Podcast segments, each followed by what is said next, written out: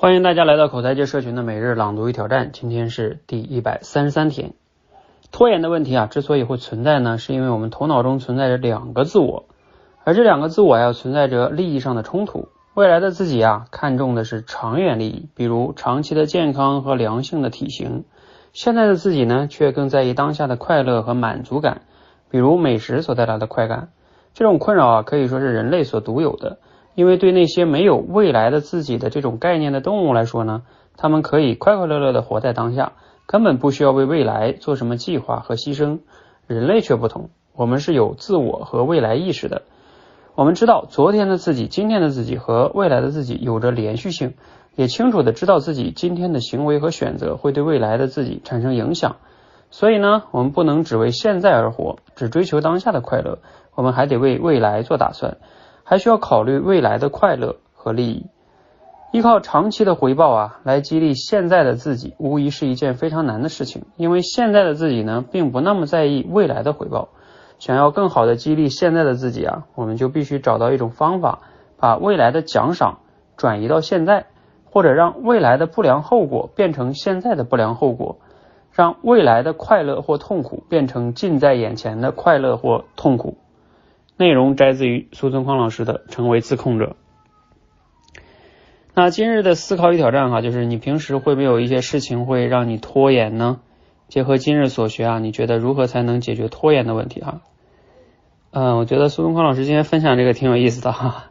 我也不知道咱们人类是该庆幸还是该跟跟动物比哈，因为动物没有那么多烦恼拖延的问题哈，那我们人类会有哈，但是这也是我们的幸福的烦恼吧。肯定有未来的自己还是更好的吧？如果让你选，你会做动物还是做人呢？好，我们回归今天的话题哈，就是这个拖延的问题。按照孙孙老匡老师的这个建议呢，就是说把未来的不良的痛苦或者是快乐转移到眼前，才能解决拖延的问题啊。那这样来想想呢，其实啊，我还是拿来口才这件事来说一说吧，因为我们很多跟我们持续刻意练习的口才的学员呢。也会遇到这个中间会有拖延的这个状况，那怎么解决呢？按照今天这个文章的建议哈，你会发现，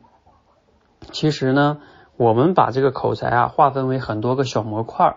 然后比如说让你刚开始从讲小小故事啊，从当众表达开始，一点一点建立你的自信，然后再去练条理表达、简洁表达、演讲、沟通，这个难度一点点增加，然后呢，你就能更快的去体会到自己的进步，你就。更容易能去坚持下来，你也就体会到这种成就感了。这就是呃孙东康老师从正面说的这个哈，让快乐快点到来。如果我跟你说练口才要两年之后才能完全看到效果，中间两年全部是坚持，我估计啊，那你就不一定坚持下来了。那还有一个就是痛苦哈，能不能让痛苦也更快的变到我们眼前来呢？想想也是可以的。呃，比如说我们很多人为什么练口才呢？无非就是因为。呃，因为比如说你自己在口才上，你你要么以过去经历过一些挫败，要么你担心未来，比如说自己表现不好，影响你升职加薪，是吧？啊，让你让你在公共场合出丑啊，等等等等的。好，那你其实就可以让这个挫败，嗯，经常出现一下，就能更刺激你啊，而你不要老躲，什么意思呢？啊，比如说你在公司中吧，你你争着去发言，然后你发言失败了，那你就会受刺激，所以你就想练了。如果你说在公司中争着发言失败了，这个丢人啊，而且有代价呀，老板对我印象不好了，OK，那你可以换一点代价小的，比如说，当你没有动力的时候，你就去自己去录一个节目，或者是做一个做一场直播，你会发现你坐在那儿做直播。或者说做节目，你录节目的时候，你发现你录了一个小时，可能都没录录录出来；或者说你做直播啊，做了那一个小时，你发现自己没什么话可说的。那这个时候，或者你自己精心准备一个演讲也可以哈。总之就是，当你真正用说话这件事去做一件事的时候，你就会体会到挫败感了。那这个时候你就有动力来去练了，是不是这样的？而不是而不是说你非得等到未来的某一天，然后需要你，比如说年终汇报总结。